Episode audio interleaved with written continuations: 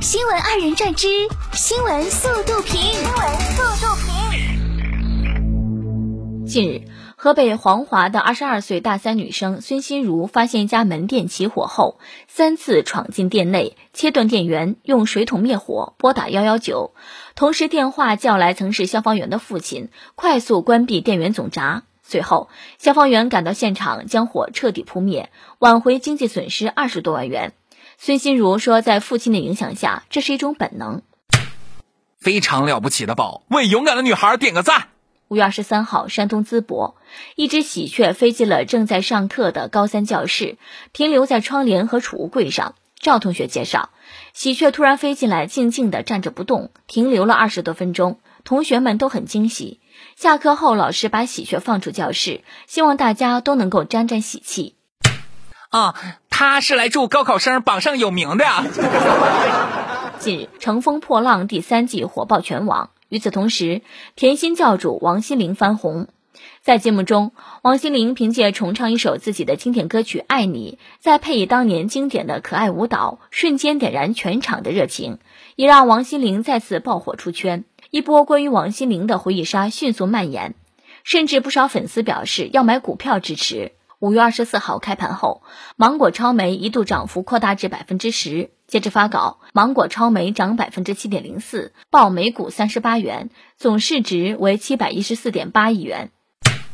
今年几大现象：王心凌男孩、刘畊宏女孩、小学生雇佣者，还有一群大学生为了可达鸭在买儿童套餐。近日，湖北武汉。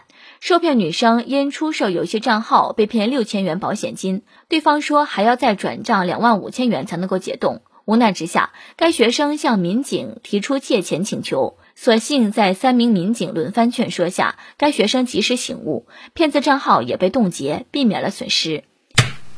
你说他聪明不？他去找别人借钱解冻。你说他不聪明不？他找的是警察叔叔。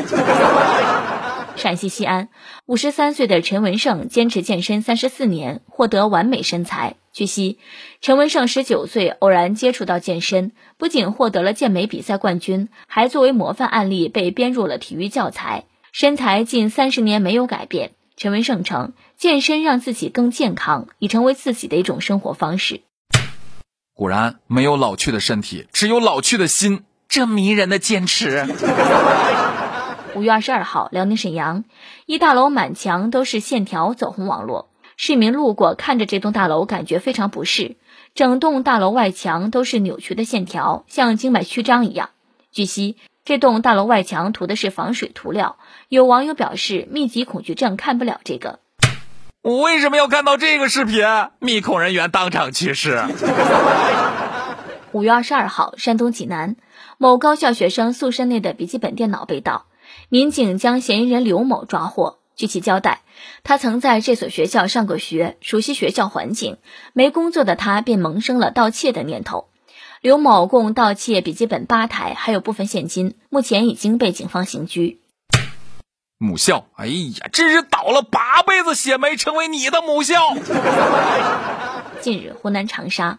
男子睡梦中感觉被冰凉皮带绑住脚踝，定睛一看，所谓皮带竟是一条蛇。好在他并没有发动攻击，而是快速 S 型走位溜向床下。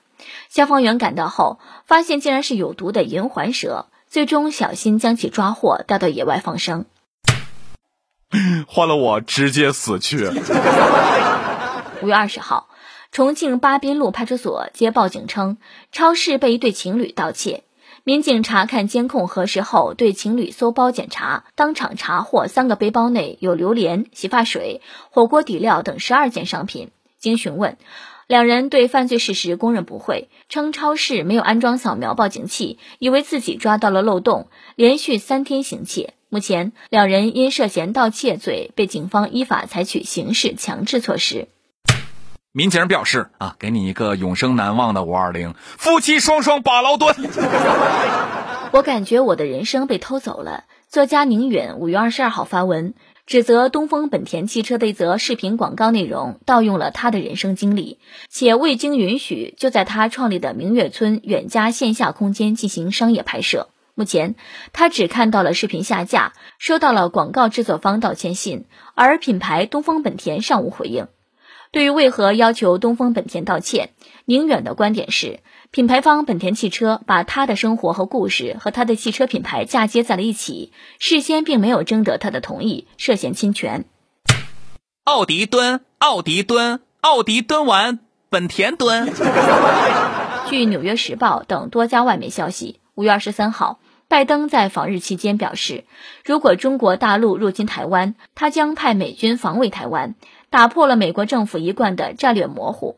此事迅速登上各大媒体头条。有记者询问拜登是否会出兵保护台湾时，拜登直接回答：“是的。”记者紧接着再次询问以确认，拜登称：“这是我们做过的承诺。”此举震惊同行的阁僚。啊！但凡你能武力支持一下乌克兰，我都不把这话当放屁。据韩联社报道，当地时间二十三号，韩国警方就总统尹锡悦的夫人金建熙涉嫌履历造假一事展开了书面调查。韩国媒体二零二一年十二月十四号报道称，尹锡悦妻子金建熙二零零七年应聘水源女子大学职位时，在履历中声称自己二零零二年起担任韩国游戏产业协会理事三年。而 J 协会二零零四年才成立，他还声称二零零四年获得首尔国际动漫节大奖，但获奖者实际并不是他。二零一三年，金建熙在发给安阳大学的应聘简历中声称，他二零零四年获得另一项全国性动漫创作奖项，但这一说法同样与事实不符。都没做完几天，又开始了，这届有点快呀。巴西媒体当地时间二十二号报道。根据巴西卫生部的数据，今年前四个月，巴西已出现六十五点五万例得更热病例，超过了该国去年一整年报告的五十四点四万例。多地出现了十年来最为严重的登革热疫情。政府指出，新冠疫情是导致登革热疫情难以控制的原因之一。随着大量公共卫生人员被派去应对新冠疫情，控制蚊子的行动有所减少，这导致了蚊子大量繁殖。此外，寒冷的天气通常被认为可以防止蚊子滋生。但随着近年来部分地区气温的升高，蚊子全年都可以繁殖。哎呀，真是一波未平，一波一波又起！朋友们，防蚊，防蚊，防蚊啊！